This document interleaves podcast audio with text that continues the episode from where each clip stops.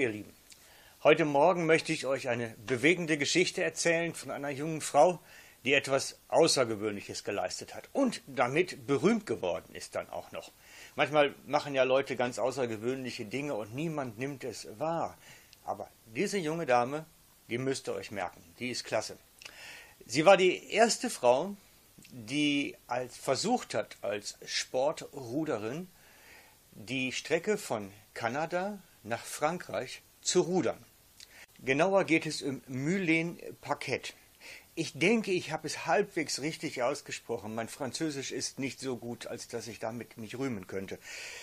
Sie ist kanadische Sportruderin. Und sie hat es dann als, als Herausforderung angenommen, von Kanada nach Frankreich zu rudern.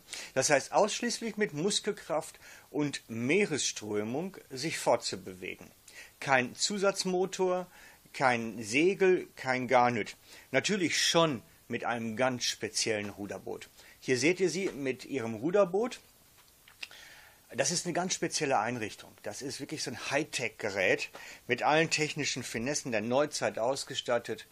Eine Kajüte mit Solarstromantrieb, also nicht Antrieb, aber Solarstromversorgung, damit man die vielen technischen Geräte auch betreiben konnte. Ähm, Satellitentelefon und nautische Instrumente. Ihren Laptop seht ihr auf dem Foto. Aber wie gesagt, kein Zusatzantrieb, kein Segel, nur Muskelkraft und Meeresströmung. Das war die Herausforderung. Und der Start war dann im Juli 2013 in Montreal und geplant war eine Reiseroute von etwa 2700 nautischen Meilen, was dann etwa 5000 Kilometer entspricht. Bis zur etwa halben Strecke ging alles wunderbar, ging alles gut. Aber dann, dann trafen sie die Reste des Hurricane Humberto, der auf dem Ozean sein Unwesen getrieben hat. Und es waren nur die Überreste, aber sie ist mehrfach gekentert. Ähm, sie ist recht vollgelaufen mit Wasser. Das Boot hat sich zwar nachher wieder aufgerichtet, weil sie ähm, so spezielle Einrichtungen dafür hatte, dass das Boot letztlich nicht kentern kann aber trotzdem war die Technik komplett hinüber. Die Klamotten, ihre Bekleidung war komplett durchnässt. Essen war nicht mehr benutzbar. Und wenn man sich das mal gut überlegt, man muss noch zweieinhalbtausend Kilometer rudern, keine technische Ausrüstung mehr. Essen ist alles mit Salzwasser durchtränkt. Trinkwasser natürlich auch über Bord. Da kann man schon mal so ganz komische Gefühle kriegen. Sie schreibt in ihrem Blog später, dass sie recht verzweifelt gewesen ist, mitten alleine auf dem Atlantischen Ozean in einer einzigen riesigen Wasserwüste und noch zweieinhalbtausend Kilometer entfernt vom nächsten Land, ohne Navigation, ohne Verpflegung, ohne das, was man benötigt, um zu überleben. Und so versuchte sie so einen letzten Strohhalm zu ergreifen. Das letzte technische Gerät, was noch funktionierte, war ein ganz ordinäres Funkgerät. Und so rief sie mitten in dieser Wasserwüste in dieses Funkgerät hinein, Hallo, hallo, ist hier einer, der mich hört?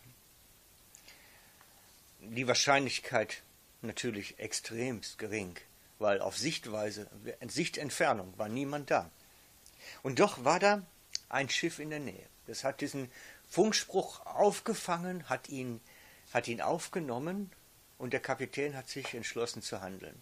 Das war das Kreuzfahrtschiff Queen Mary II. Das war auf dem Rückweg nach Europa und der Kapitän hat das schwache Funksignal aufgeschnappt und gesagt, da tue ich jetzt was. Und ein sehr bekannter Pastor war an Bord des Schiffes, war auf dieser Überreise dabei mit der Queen Mary und er berichtet später von einer ganz ominösen Durchsage an, an, auf das Schiff. Er sagte so, liebe Passagiere, in etwa, liebe Passagiere, wir werden jetzt den Kurs ändern, einige hundert Seemeilen vom Kurs gehen und dann die Maschinen stoppen. Und er sagte nachher, Mensch, da kommen so ganz komische Gedanken hoch und das, was dann so die Gerüchteküche natürlich auch anheizt. Vielleicht Piraten, vielleicht ein Motorschaden, vielleicht brauchen wir Ersatzteile, vielleicht einen Rettungshubschrauber, der irgendetwas aufgreift von unterwegs. Alles mögliche Gerüchte ja, bis sie dann sehen konnten, worauf der Kapitän zuhielt. bis sie mit eigenen Augen sehen konnten, was der Kapitän davor hatte.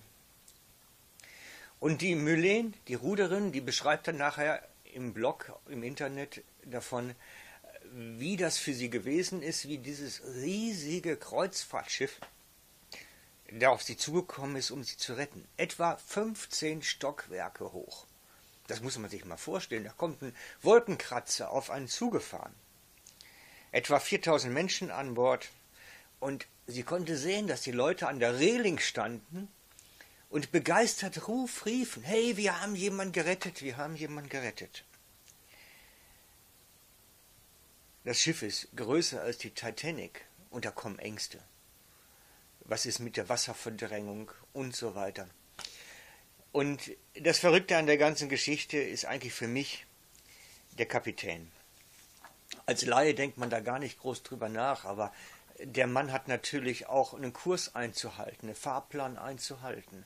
Und jeder Stopp, jeder Aufenthalt, jeder Anhalt mitten auf dem Wasser ist natürlich völlig außerplanmäßig, verursacht Kosten, wird nachher Berichte schreiben müssen und, und, und. Ähm, da denkt man gar nicht drüber nach. Aber das ist für den mit einem großen Risiko verbunden gewesen. Er hätte in große Schwierigkeiten mit seiner Reederei kommen können. Für mich hat die ganze Geschichte natürlich eine unglaubliche Parallele zur Gemeinde im 21. Jahrhundert. Ich habe manchmal das Gefühl, wir sind mit unseren Gemeinden fast genauso unterwegs im 21. Jahrhundert wie dieser Kapitän mit der Queen Mary II.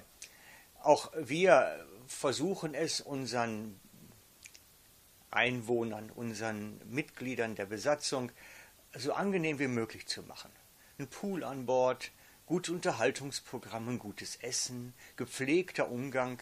Wir versuchen alles möglich zu machen, dass der Wohlfühlfaktor möglichst hoch ist. Und dann, dann stellen wir plötzlich fest, Mensch, da gibt es ja draußen welche, die sind mit ihrem Ruderboot unterwegs und die sind am Untergehen.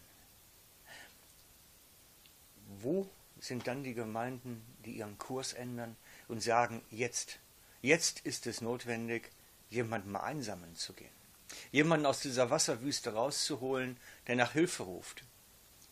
Sind wir noch in der Lage, das überhaupt zu hören? Dieses Signal, dieses Funksignal, was der Kapitän da gehabt hat, dieses Signal aufzunehmen. Können wir das überhaupt noch? Oder haben wir die Geräte schon abgeschaltet und sind taub auf dem Ohr? Der Kapitän ist für mich erstaunlich und ich würde mir wünschen, dass wir genau solches ebenso machen. Aber nicht, dass wir jetzt sagen, komm, wir bauen das ganze Ding einfach um und machen ein Rettungsboot draus der Schritt wäre vielleicht ein bisschen radikal. Es geht auch gar nicht darum, in irgendeinen Aktionismus zu verfallen.